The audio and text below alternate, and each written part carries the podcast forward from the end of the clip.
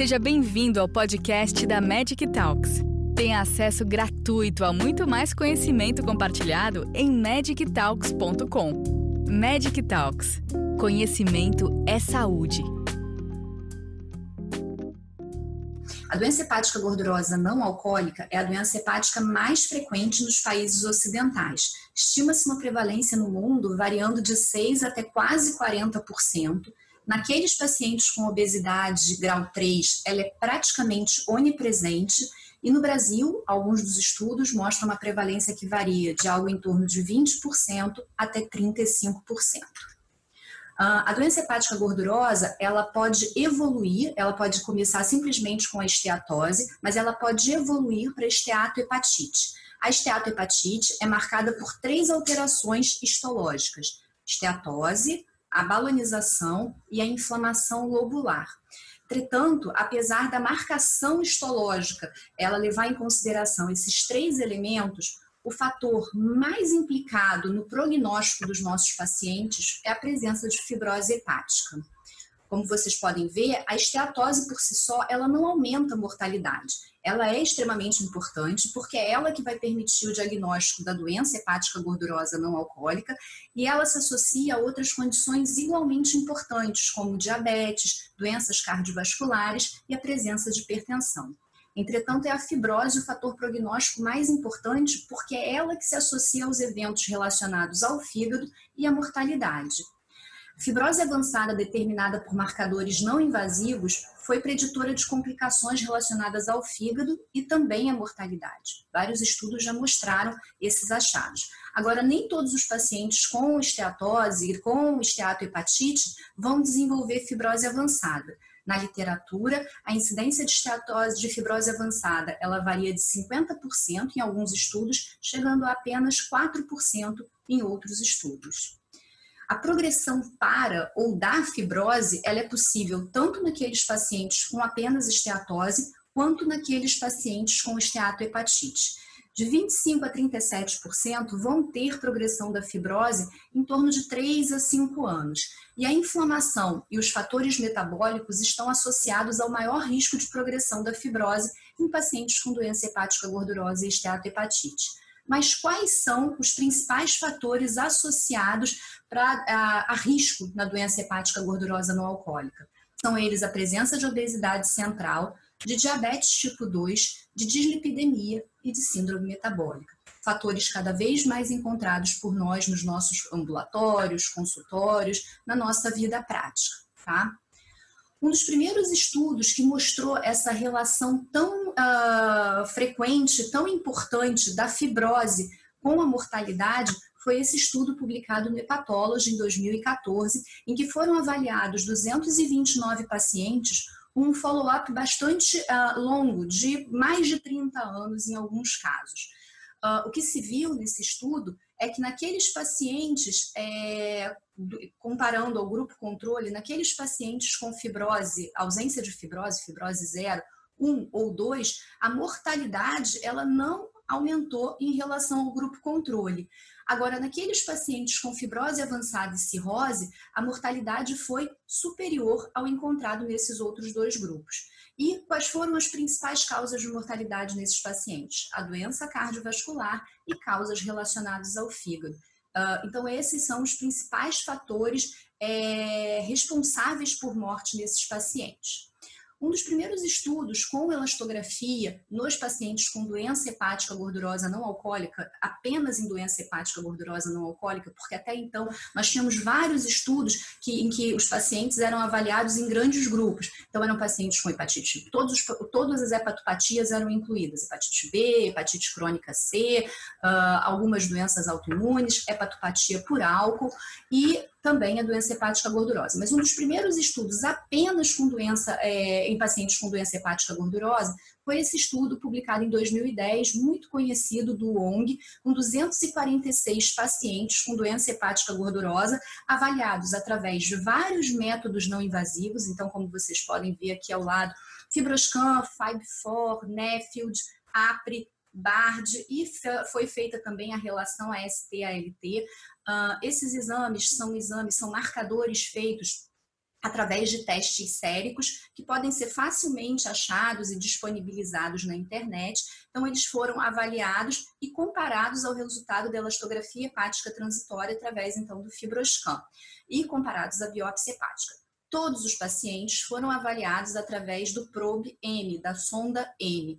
E o que se viu foi que para o diagnóstico de fibrose avançada, quanto para o diagnóstico de cirrose, o desempenho da elastografia pelo fibroscan foi superior ao encontrado uh, nesses outros marcadores não invasivos. Vocês podem ver aqui as acurácias das curvas ROC encontradas das áreas sob a curva ROC para fibrose significativa, fibrose avançada e cirrose.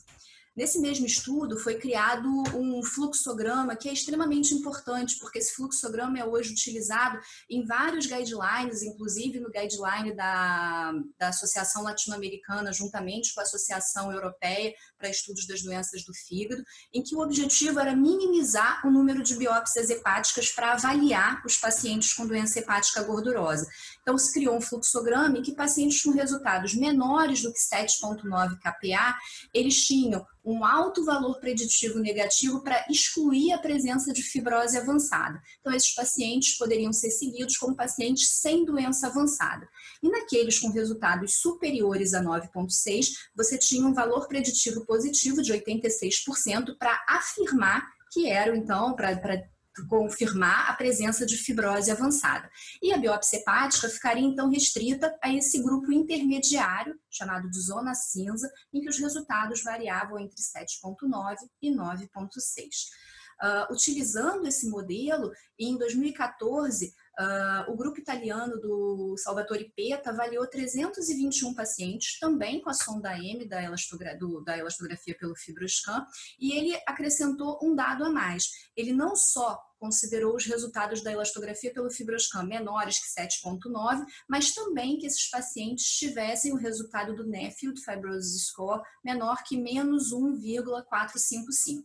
Então, se esses dois exames fossem é, concordantes, você descartaria a presença, então, de fibrose acentuada. Naqueles pacientes com resultado de elastografia superior a 9,6 e um Neffield superior a 0,676, você então teria uma maior uh, chance, uma maior acurácia para confirmar a fibrose acentuada, e então você seguiria esses pacientes como pacientes portadores de fibrose acentuada.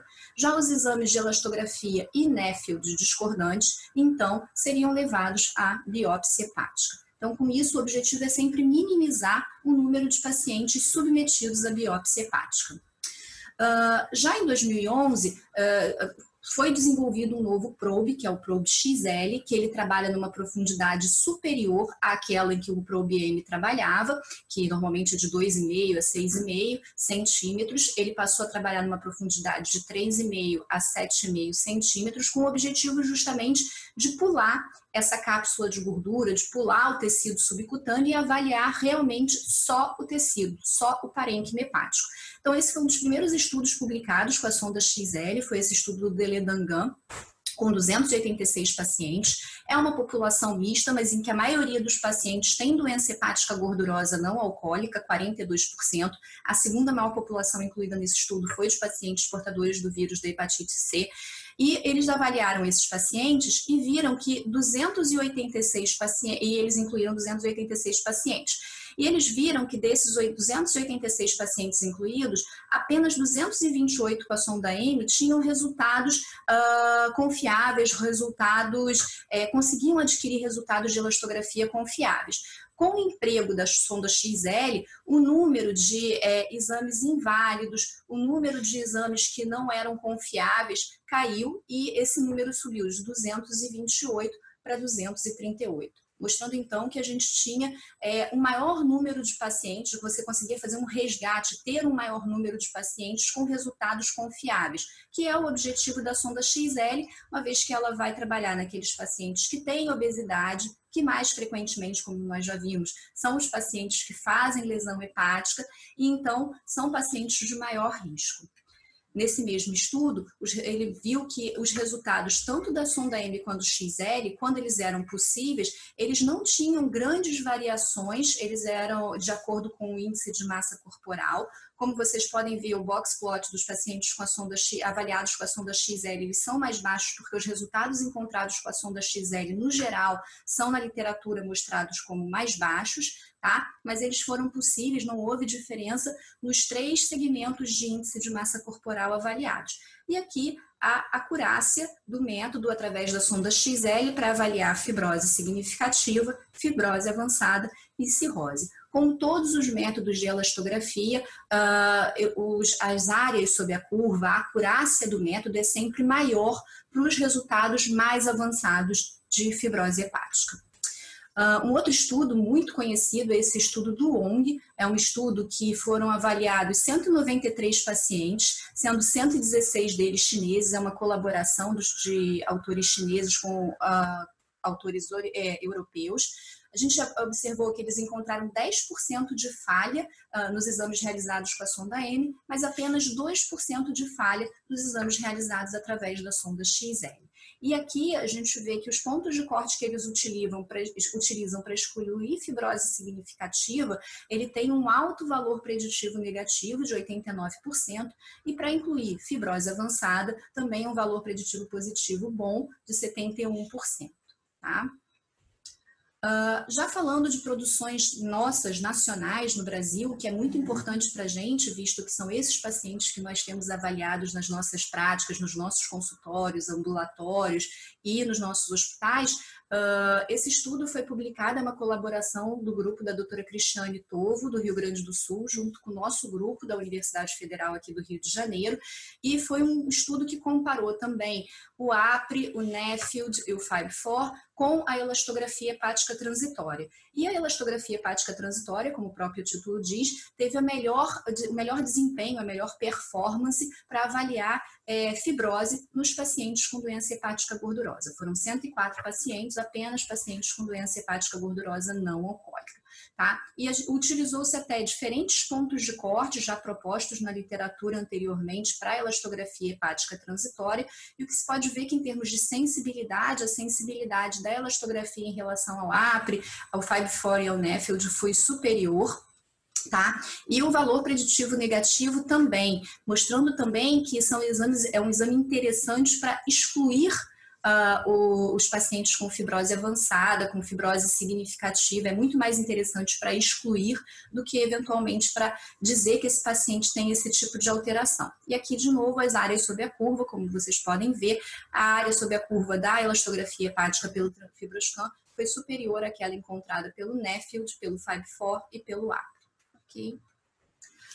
Um outro estudo produzido aqui no Brasil, já pelo grupo lá da UFRJ, onde eu trabalho, foi esse estudo que nós publicamos agora, em fevereiro de 2020, uh, com 81 pacientes com doença hepática gordurosa não alcoólica, e que nós avaliamos a performance dos, duas, dos dois probes, das duas sondas, da sonda MXL, para o diagnóstico tanto de esteatose quanto de fibrose. E o que se viu foi que para o diagnóstico de fibrose significativa, o resultado encontrado com ambos os probes foi bastante semelhante, como vocês podem ver aqui nessa, nessas duas curvas, em que não há diferença estatisticamente significante. É, e a, as áreas sob a curva, áreas satisfatórias para o diagnóstico de fibrose significativa. Uma coisa interessante é que uh, o ponto de corte que nós utilizamos para essas duas sondas foi o mesmo ponto de corte, de 8,2 kPa. Então, para mostrar para vocês como a gente costuma utilizar a nossa rotina diagnóstica no ambulatório de doença hepática gordurosa do fundão, a gente faz uma avaliação clínico laboratorial para afastar demais etiologias ou causas de esteatose através do ultrassom, do NEFIL, do Fibrosis Score, do, do FIB4 e do Fibroscan. E se a gente tem os exames, uh, esses marcadores não invasivos concordantes e abaixo de 7,9, no caso do FEB4, abaixo de 1,3 e do NEFIL abaixo de, 1, de menos 1,45, a gente descarta a presença de fibrose avançada e vai fazer um acompanhamento anual desses pacientes. Nos pacientes com resultados de Neffield superior a 0,676, de FIBE-4 superior a 2,67 e de elastografia pelo fibroscan acima de 9,6, é um paciente com grande risco de ser portador de fibrose avançada e a gente pensa também em acompanhá-lo com mais frequência no ambulatório, incluindo na rotina de ultrassom, laboratório e eventualmente até biopsiá-lo. Mas os pacientes que são elegíveis para biópsia são os pacientes que estão nesse meio, nessa zona cinza e que têm resultados discordantes para a gente tentar definir se ele é ou não um paciente com fibrose avançada. Aplicando essa rotina, o que a gente viu em 303 pacientes nossos do ambulatório, sendo a maioria deles do gênero feminino e com média de idade de 59 anos, uh, o que nós vimos foi que em 50% nós descartamos a presença de fibrose avançada e em 13% confirmamos a presença de fibrose avançada e só 37% dessa população tinha exames discordantes ou inconclusivos e então seriam submetidos à, à biópsia hepática para uma maior elucidação diagnóstica. Para concluir, os pacientes com maiores fatores de risco para doença hepática gordurosa, então, são aqueles, como já disse, de com obesidade, diabetes tipo 2, dislipidemia e síndrome metabólica. A determinação da fibrose, embora ela não faça parte da tríade diagnóstica de esteatohepatite, é o fator prognóstico mais importante e há hoje uma boa curácia, tanto com a sonda M quanto com a XL, principalmente para avaliar os pacientes e afastar a presença de doença avançada. Aproveito o momento só para convidar a todos para participar da consulta aos associados na diretriz sobre emprego das elastografias nas doenças do fígado. É uma, é uma, é uma ação conjunta do Colégio Brasileiro de Radiologia com a Sociedade Brasileira de Hepatologia e é extremamente importante a participação de todos. Eu agradeço a atenção. Obrigada por nos acompanhar até aqui. Gostou desse conteúdo? Compartilhe com seus colegas e continue em contato com a gente acessando magictalks.com e em nossas redes sociais para ter acesso a muito mais conteúdos como este. Nos vemos no próximo podcast da Magic Talks.